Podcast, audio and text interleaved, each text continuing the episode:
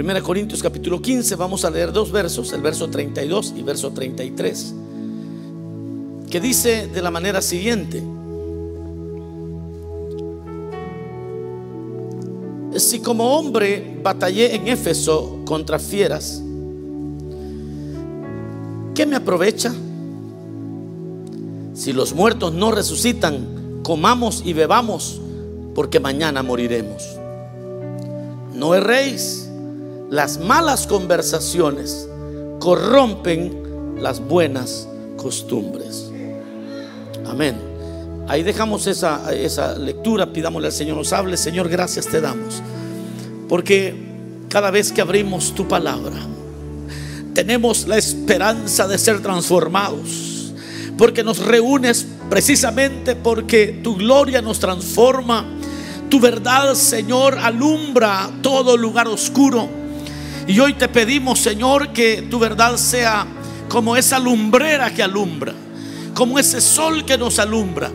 Te pido, oh Dios amado, que aquellos que se conectan también, también puedan ser edificados. Que los que están en YouTube, en Facebook Live, puedan ser tocados también. Y que al meditar en tu palabra, la transformación suceda, que tu Espíritu, Señor, les visite. Los que estamos aquí podamos ser transformados también por la predicación de tu palabra. Salva a las personas que aún no te conocen, Señor. A los que se han debilitado, fortalecelos. Vuelve al camino a aquellos que se alejaron. Te lo pedimos, Señor, reconociendo que tú eres el que el único que puede hacer ese milagro. En el nombre de Jesús, gracias, Señor. Amén y amén. Tenga la bondad de sentarse.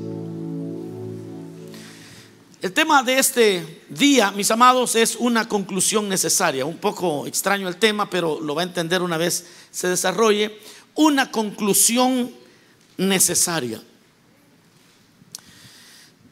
Quiero comenzar diciendo que el, el efecto de lo, de lo que nosotros consumimos, estemos conscientes o no, es un efecto que puede ser positivo o puede ser negativo, dependiendo aquello que estamos consumiendo. Y digo, no solamente en lo natural, sino también en lo espiritual. Si usted consume una dieta que de repente sea contraria a su buena nutrición, a la larga eh, su cuerpo se lo va, le va a pasar la cuenta. Lo mismo sucede espiritualmente. Cuando alguien eh, consume en su vida cosas que a veces él no está consciente, el creyente no está consciente, las personas no están conscientes, la vida también se deteriora y comienza a haber comportamientos destructivos. Fíjese que en el mundo, todo lo que el mundo quiere normalizar, lo hace a través del cine, la televisión y hoy en día las redes sociales. Todo lo que el mundo quiere normalizar lo hace de esa manera. Lo hace en bromas, lo hace en TikToks, lo hace en YouTube, en videos. De alguna manera, las personas se acostumbran a consumir ciertas cosas hasta que se vuelven normal. Esas cosas se vuelven normales, ya no ofenden, ya da risa, y uno no se da cuenta cuando ya, ya se, se comió la carnada y agarró hasta el anzuelo. Eso que les estoy comentando es una cuestión bastante difícil de percibir, a, menos que usted esté alerta para entender qué es lo que consume. Realmente, hermanos, es fácil aceptar lo inaceptable si se envuelve en compasión. Vea esto. Es fácil aceptar lo inaceptable si está envuelto en, compasión. Hay algo que posiblemente es, muy malo, pero si usted llega a sentir lástima por el individuo que ejecutó aquella maldad, ya se vuelve usted un poco, un poco blando. Ya comienza a decir, ah, pobrecito, pobrecito.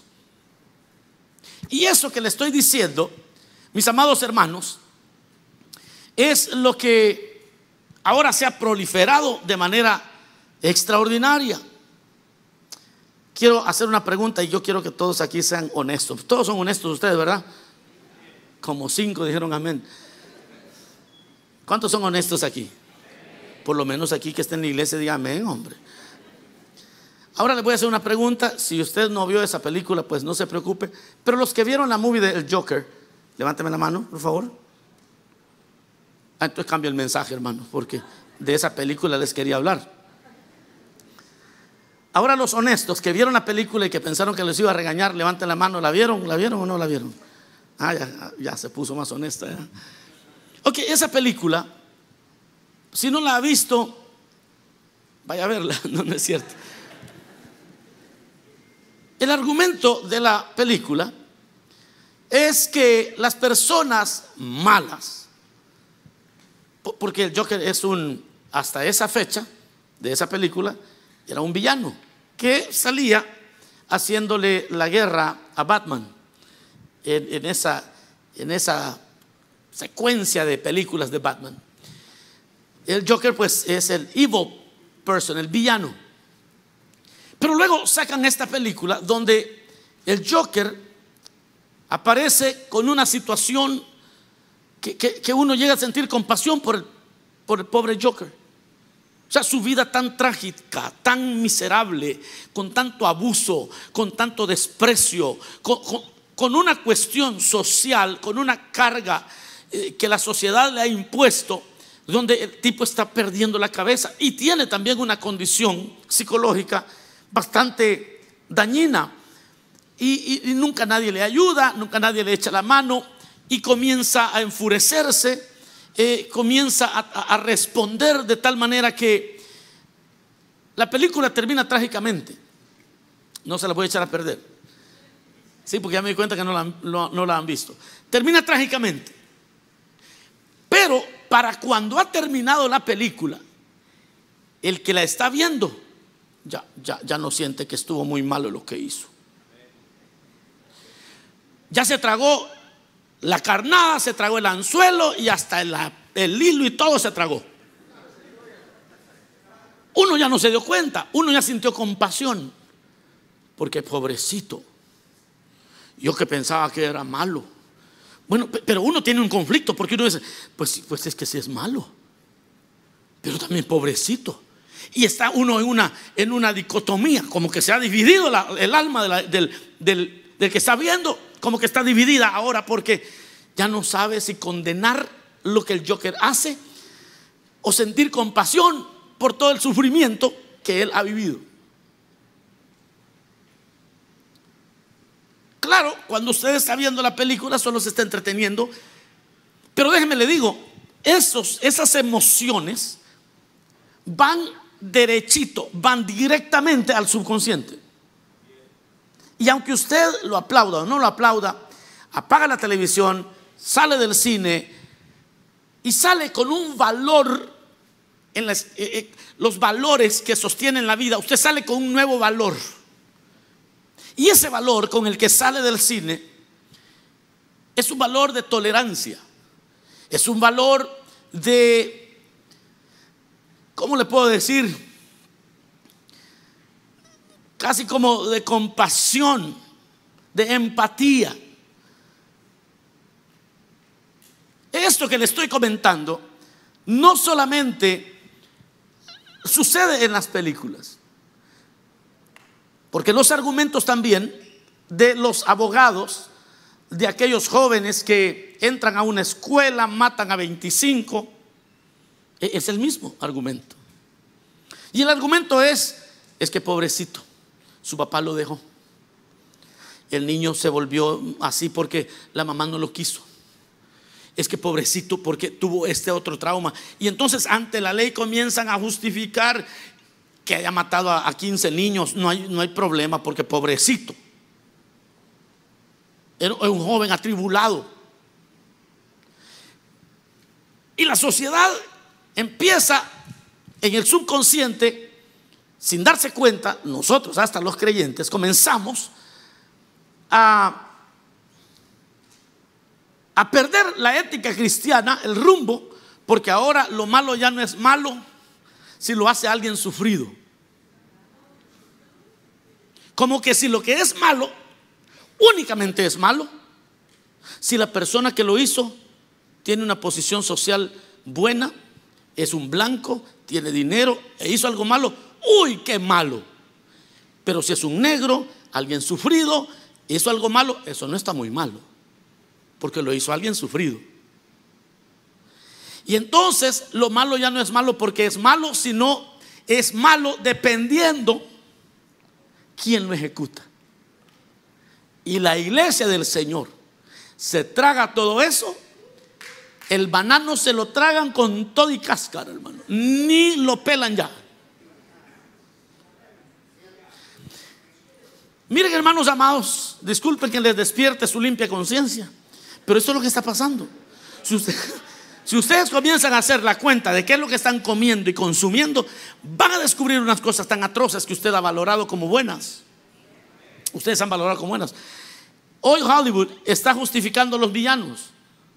Porque yo no recuerdo quién es el que estuvo anterior, no sé si fue Drácula, no sé quién fue. Yo creo que es Drácula. No recuerdo cuál fue, pero fue hace unos cinco años atrás, seis años atrás. Los que siguen las películas han de saber de qué estoy hablando. ¿No es de Drácula? Ay, hoy todos salieron que no van al cine, no ven movies. Todos tienen Netflix, Hulu, tienen eh, Prime, no sé qué, tienen un montón de servicios. Hoy nadie mira movies en la iglesia, mire. Voy a cambiar el tema, hermanos. El tema de hoy se llama la hipocresía en la iglesia. No, no, pero vamos a seguir con el tema. Fíjense que hoy Hollywood está justificando a los villanos. Hasta que un día Judas va a terminar siendo el bueno y Jesús el malo. Porque así como lo van presentando, el mal se va presentando, viene el momento donde Judas va a terminar siendo el bueno y Jesús el malo. Yo, yo ya me imaginé la historia de Judas. Ya me imaginé el script. Ya me imaginé cómo van a escribir esa, esa, esa película.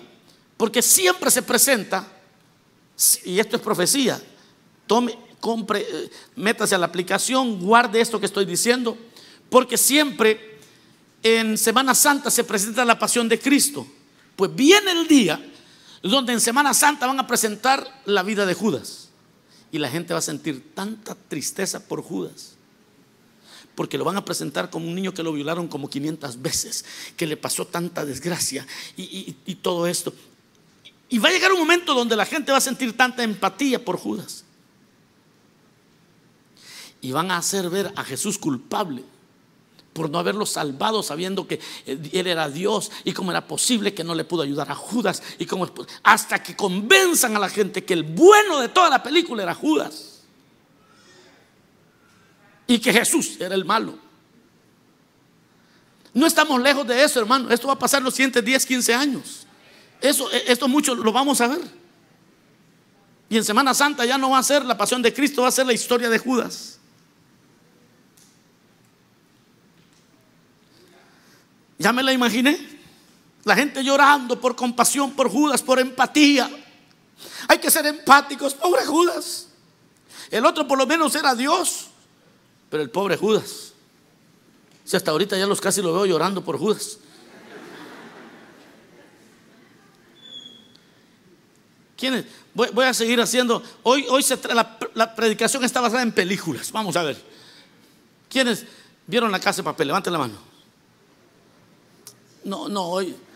Come ayúdenme pues. Ah, la viste, no quisiste levantar la mano. En la casa de papel, la gente termina aplaudiéndole a criminales sin darse cuenta. Y que, y que no le vaya a pasar nada a Tokio. Y que no cachen al profesor. Uy, el profesor. Pero usted no se da cuenta cuando ya se comió el anzuelo y todo. Porque eso apela a esos debates que las personas tenemos constantemente acerca de la justicia y de la injusticia. Apela a esos debates de que cuando hay algo injusto, si hay algo injusto que yo recibí, entonces yo puedo y tengo el derecho de, cometer una injusticia y esa injusticia no es tan mala porque yo había recibido injusticia. Pero eso no es lo que la Biblia enseña. La Biblia dice que nuestro vengador es el Señor. Ah, no quieren decir nada, les prefieren la casa de papel ustedes. Ahora, ¿qué es el espíritu del anticristo? Fíjense hermano que en la Biblia el espíritu del anticristo es ese que estamos viendo últimamente, pero completamente abierto. Y es presentar a Dios como el injusto y a los malos como los buenos. Ahora, ¿por qué le he hablado de esto como una introducción tan larga? Porque la porción de hoy, le, voy a dar el contexto de la porción de hoy. El apóstol Pablo está llegando a una conclusión necesaria, a una conclusión necesaria de la carta que le ha escrito a los Corintios. Pablo le escribe esta carta a los Corintios respondiendo a una carta que a él le han enviado primero.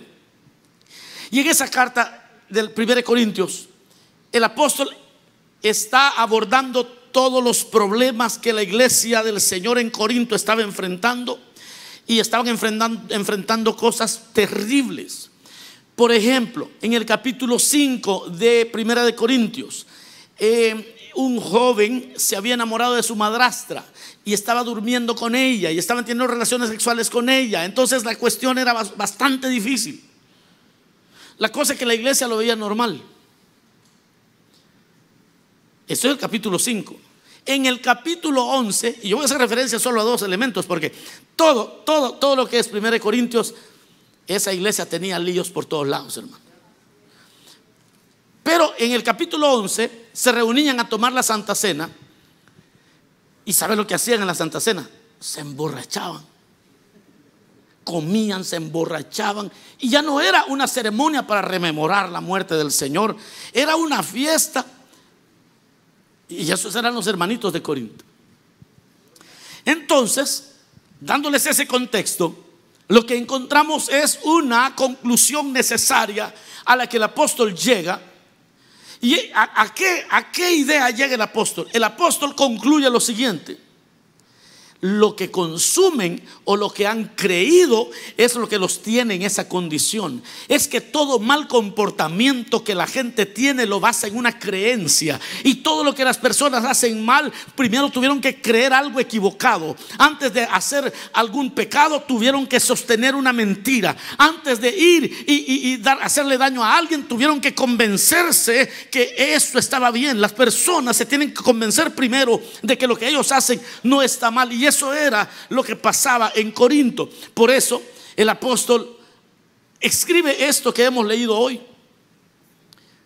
¿Cuál era la idea que habían consumido los de Corinto? ¿Qué es lo que ellos habían comido? ¿Qué es lo que ellos habían estado viendo en Netflix? ¿Qué es lo que les habían estado diciendo? Ellos creían que no había resurrección de muertos. Ellos pensaban que no había resurrección de muertos. Entonces, al no haber, al no, al no existir semejante posibilidad de que los muertos resucitaran, en el momento que alguien creía eso, pues yo no tengo que dar cuenta de nada mañana. Yo no tengo que, eh, que tener una vida moral santa. No, no tengo por qué, por qué ser bueno. No tengo por qué respetar la mujer de mi papá con la, nueva esposa con la que se ha casado. No tengo por qué frenar mis impulsos carnales si no hay, no hay un juicio eterno, si no hay algo donde yo voy a dar cuentas y si yo como eso, ah, entonces, ¿por qué me voy a privar de robarle algo a alguien? ¿Por qué si yo nunca voy a rendir cuentas, si no me van a cachar, por qué voy a frenar mis impulsos carnales? Eso es lo que ellos habían consumido. Y entonces el apóstol llega a una conclusión que era necesaria. Y es por ello que le dice, no, mis amados hermanos, ustedes están mal. Los muertos sí resucitan porque Cristo ha resucitado y es la primicia, las primicias de todos los que van a resucitar.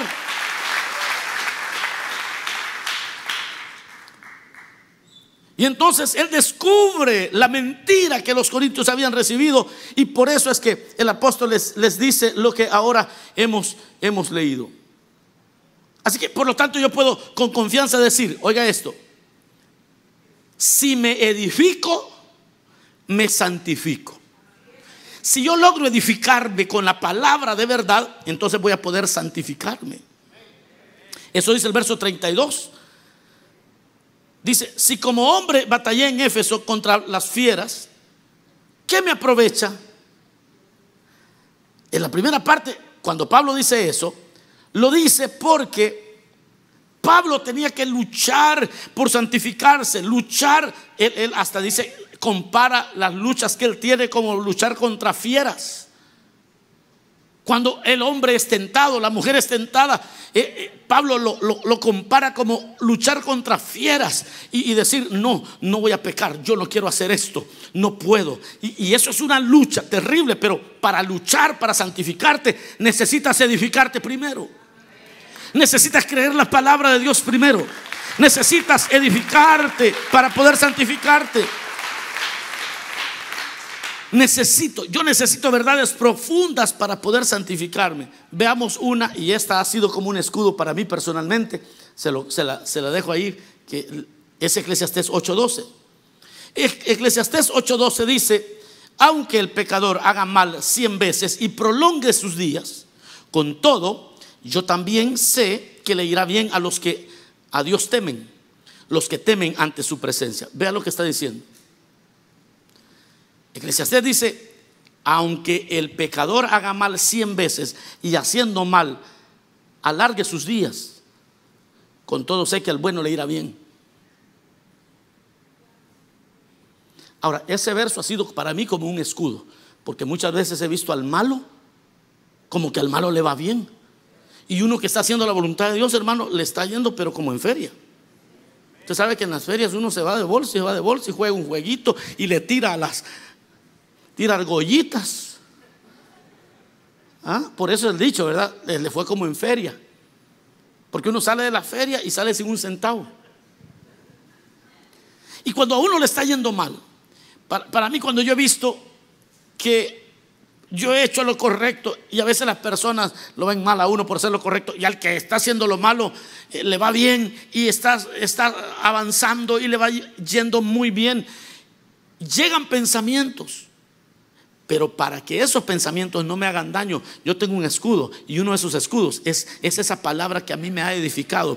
Este que haga lo que quiera y aunque le vaya bien por corto tiempo, yo sé que al justo le irá bien. Yo sé que al justo le irá bien. Yo sé que al justo le irá bien. Yo sé que al justo le irá bien. Entonces, primero me edifico yo mismo para santificarme. Porque si yo no me edifico con verdades así, claro, cuando yo vea que el más bandido de la empresa es al que le dan lo mejor y al que trabaja mejor. Casi que lo corren. Uno se atribula, hermano, y dice, no, ¿para qué ser creyente? Mejor me convierto en bandido. Para que no tengas esa crisis, edifícate primero para que puedas santificarte. Métete, en la, eh, métete la palabra en la mente para que puedas santificarte. Porque si me edifico, entonces me santifico. Si ante las pruebas yo tengo un verso de la Biblia favorito que me ayuda a responder a las mentiras que Satanás tiene, ah, entonces voy a santificarme. Pero si yo no conozco la palabra y si no tengo verdades profundas para poder enfrentar los dardos del enemigo, entonces cada vez voy a tener una gran crisis. Yo, yo conozco un hermano aquí que él es buen hermano, lee mucho pero a veces lee cosas que, no le edifican. Entonces, a cada, cada rato viene con preguntas, hermano, ¿y será esto posible? Y, me hace unas preguntas. Y como siempre le pasa eso, ya tiene como unos cinco años que lo hace. De, tiempo en tiempo viene. Por ratos anda bien santificado, por rato viene bien atribulado. Yo recuerdo que la última vez me preguntó, mire hermano, yo, siempre, yo diezmo me dijo, pero ahorita vengo atribulado. ¿Y, este, y este que ha estado comiendo, digo yo. Esta ovejita, a saber qué monte, monte venenoso ha comido. Ah, por ejemplo, ahorita hay una enseñanza. Hay una enseñanza por ahí que sostiene que el concubinato es bueno. Pero esa es una enseñanza en la iglesia, ni siquiera es en el mundo. Es decir, que el hombre casado, si puede sostener a más mujeres, las puede tener. Algún hermano me quiere, eh, deme la dirección, pastor. Alguien está por ahí diciendo, pastor, dígame dónde es que están enseñando esa bendición, dice. Ahora, ¿qué pasa cuando alguien llega con, con cositas extrañas así? A menos que usted se haya edificado primero bien en la verdad incomovible de los siglos. Y que se haya edificado de tal manera que cuando alguien le llegue con eso le diga, no, eso no es bíblico. Para empezar, todos los que tuvieran concubinas tuvieron vidas despreciables. O si no, pregúntele a Jacob. O si no, pregúntele a David. Pregúntele a Salomón.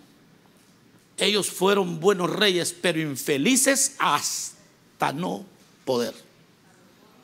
Un medio hermano, un hijo de Salomón, de, David, le mató a otra hija. O sea, solo imagínense los niveles de, de situaciones que tenían. Entonces, las personas que no se han edificado en la verdad no pueden santificarse. Entonces necesito verdades profundas para poder santificarme. Y los de Corinto decían, no hay, no hay resurrección, así que, así que comamos y bebamos y mañana nos vamos a morir, mejor disfrutemos la vida. Y como eso creían, entonces Pablo viene y les dice, no señores, es que si no hay resurrección de muertos, entonces no tenemos esperanza, Cristo no ha resucitado, pero Cristo ha resucitado. Y, y por eso es que yo he peleado como pelear contra fieras porque yo tengo la esperanza de la resurrección. Porque solo aquel que sabe que se levantará un día y será premiado por el Señor se santifica y dice, yo espero al Señor. Yo solo espero ese día cuando Cristo volverá. Algún hermano aquí quizás ha, cantado esa canción, esa alabanza. Y si la ha cantado es porque ya tiene varios años de vida cristiana. Ah, yo solo espero ese día cuando Cristo volverá afán y todo trabajo para mí terminará. Los que no se la saben están muy jovencitos. Número dos, mi creencia determina mi trascendencia. Mi creencia determina mi trascendencia. En el verso 22 dice, en 32, la segunda parte dice, que si los muertos no resucitan, dice, comamos y bebamos porque mañana moriremos. Cuando alguien ya creyó que no hay resurrección, en ese momento su trascendencia se acaba porque solo va a vivir para esta tierra. Y eso es todo lo que va a vivir. No sabe que hay un juicio final. No sabe, no entiende y su trascendencia la va a determinar su creencia. Y, los corintios, como no tenían la idea de la resurrección, por eso es que vivían como animalitos. Fíjese que la idea de la evolución lo que le quita a las personas, eh, obviamente la evolución no, no era un argumento filosófico de la época de los corintios. Pero la evolución lo que le quita es la dignidad del soplo divino a las personas. O sea que que la persona lleva la marca de Dios, la imagen de Dios, por lo tanto es sagrada la vida. Eso dice Dios. Pero viene la evolución y dice, no, usted primero fue un pez que evolucionó. Y usted de repente conoce un poquito más de la evolución de lo que yo conozco. Y hace todo el argumento, pero cuando eso es así, entonces daña a la persona porque entonces la persona sabe que no hay consecuencias después de la muerte. Sabe que no es como eh, la clonación. Los grandes problemas éticos de la clonación son esos mismos. La santidad de la vida. Porque mi creencia determina mi trascendencia. Pero en el momento que yo creo que tengo la imagen de Dios, que hay resurrección, que un día el Señor nos llamará para rendirle cuentas. En el momento que yo sé que hay una eternidad en el cielo o una eternidad en el infierno, en ese momento eso determina si trasciendo a la vida eterna con Cristo. Eso determina qué voy a hacer con lo que hoy en día tenemos. Ahora, mis amados hermanos, cuando uno habla de esto, pareciera que el Evangelio no da lugar para el gozo, para las alegrías, para placeres. Hay placeres legítimos ahí en la Biblia. Lo único que el, pecado no ha permitido que muchos disfruten de los placeres legítimos que Dios ha dejado. Yo les he contado que para mí ir a la playa a mis 19 añitos, 20 añitos, ir a la playa era sinónimo de borrachera, de baile, ese era el sinónimo. Entonces, claro, cada vez que alguien, yo recuerdo que recién llegado aquí a los Estados Unidos, me dice una de mis hermanas, vamos a la playa. Y entonces yo dije, ¿playa? Yo lo primero que me hace es cerveza. Y, y luego vamos a la playa y ella extendió una cobija grande que llevaba. Y sacó unos sanguchitos que llevaba. Y llevaban una tabla para deslizarse en el agua. Y yo allí con los dedos así. Porque yo nunca había aprendido a disfrutar la vida sin estar medio, como decía mi abuela, surumbo. Yo no, no sabía. Hay personas que no disfrutan un viaje por tierra. Hay personas que no disfrutan un atardecer. Hay personas que nunca aprendieron a disfrutar una buena comida. Nunca aprendieron los placeres legítimos, la sexualidad en el matrimonio. Hay gente que nunca la descubrió legítimamente. Cosas que Dios ha dejado. Miren hermanos, la vida es tan hermosa. Pero como no, no, no, no aprendimos a disfrutarla. Entonces hay personas que dicen, ay, el Evangelio es bien aburrido, hermano. Es que ellos le llaman aburrido a no estar con la mente trastornada por el alcohol o por la droga. E, ellos lo que están creando, y a veces, a veces, hermanos, sucede que las personas tienen que crear una realidad alterna porque no les gusta la de ellos. Crean con la marihuana, con la cocaína, lo que hacen, el alcohol, lo que hacen es crear una realidad alterna. En esa realidad se pueden reír, Noé en esa realidad de, borracho hasta, hasta, desnudo andaba en la, casa. Sí, porque pues, eso dice la Biblia, que Noé se borrachaba, hermano, y se quitaba toda la ropa. Y eso le gusta al borracho, porque en esa realidad es irresponsable. En esa, en esa realidad le dice cosas feas a las personas y el siguiente día dice, perdóneme, es que estaba borracho. Pero realmente se las quería decir. Todo ex borracho sabe que es cierto. Ex alcohólico. Así que, hermanos amados, yo voy a finalizar pronto. Mi creencia determina mi trascendencia. Si yo creo que, que, Cristo viene pronto, si yo creo que daré cuentas un día, eso cambia mi perspectiva y me voy a empezar a gozar y alegrar en las cosas legítimas que Dios ha dado. Me voy a alegrar en, en mis hijos, me voy a alegrar en los éxitos, me voy a alegrar en las cosas legítimas que Dios ha dado. Y de ahí, y de ahí surge la instrucción relevante que da el apóstol Pablo cuando dice, hermanos, no erremos. Las malas conversaciones corrompen las buenas costumbres. Lo que usted está consumiendo va definiendo su comportamiento. Todo aquello que consume es lo que va a ir determinando cómo usted se conduce en esta tierra.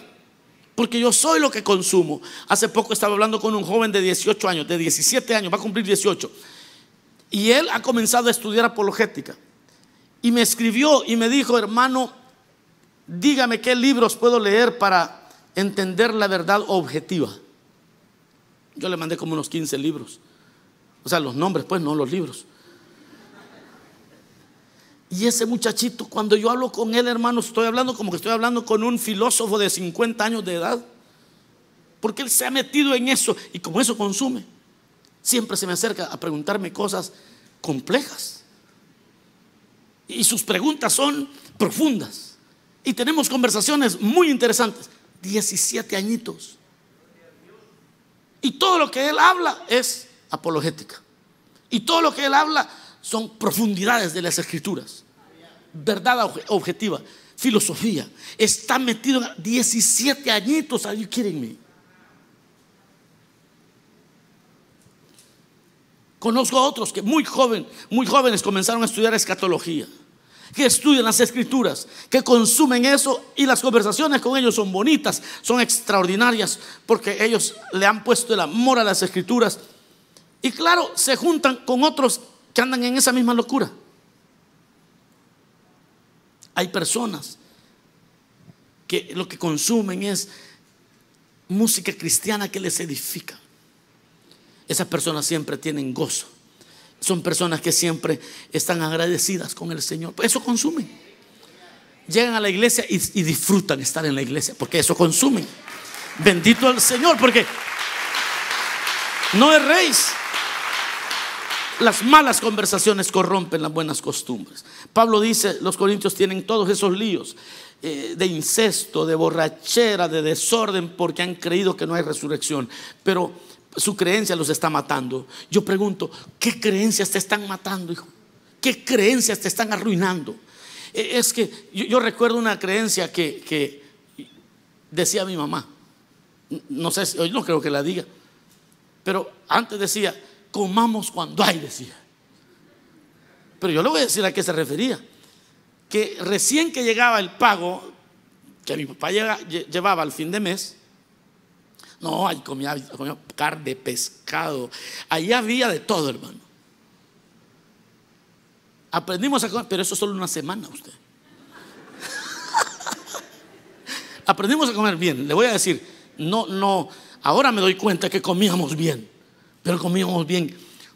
La, la del 1 al 7 del mes, hombre, qué comidonas. Era una fiesta. Pero allá por el 25, tomate con tortilla, brother.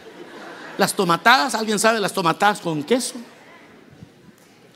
Papas con huevo, puede creer usted, papas con huevo que era más papa que huevo. El huevo apenas se veía. A usted le tocó lo mismo. Venimos de una cultura que la creencia es que comamos hoy que hay. Y esa creencia te está matando. Otra creencia que hay, ahorita no voy a decirlas todas, no se emocionen. No, no, gastémonos la plata, los hijos, ¿para qué dejarle a los hijos? La van a malgastar después, mejor la disfrutamos hoy. Ahí está que son como la generación número 500, pobres y muchas veces con grandes dificultades financieras. Nunca le hablaron a sus hijos de nada, de nada. Pero la peor, mis amados hermanos, es la cuestión espiritual. La creencia de decir que no, cuando crezcan que ellos decidan.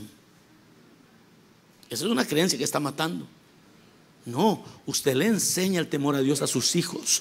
Usted le enseña el temor a Dios, la ley de Dios a sus hijos. Se la vas a enseñar cuando andes en, en el camino, cuando estés en la casa, cuando vayas en el campo, donde estés, enséñale a tus hijos. No esperes que sean adultos para que tomen una decisión. Estas son verdades que tienen que poseer tu vida, porque cuando tú te edificas, entonces creces. Entonces la voluntad de Dios se hace. Yo termino y digo, Cristo viene pronto. Y si crees eso, te vas a santificar para esperar al Señor. Hay vida después de la muerte. Hay vida eterna o condenación eterna. Hay un juicio por, los, por lo que hayamos hecho en esta carne, en este cuerpo. Dios ha de juzgar las, las malas obras. Dice la Biblia que hasta las palabras ociosas que nosotros hayamos dicho, daremos cuenta aquel día. Pero también hay recompensa para los justos. Mis amados hermanos, esta es una conclusión necesaria a la que el apóstol llega y es una conclusión necesaria a la que usted y yo tenemos que llegar. ¿Qué creencias me están acercando a mi propósito? ¿Qué creencias me están destruyendo? ¿Por qué hago las cosas malas? Es porque he creído alguna mentira. Pero la Biblia dice, el Espíritu de Dios los va a guiar a ustedes a toda verdad y a toda justicia. Así que, hermanos, hoy es tiempo de buscar al Señor mientras pueda ser hallado. Vamos a cerrar nuestros ojos un momento. Digámosle, Señor, gracias. Gracias por tu palabra, bendito Rey porque tú eres Dios, eres bueno, nos hablas a tiempo y fuera de tiempo.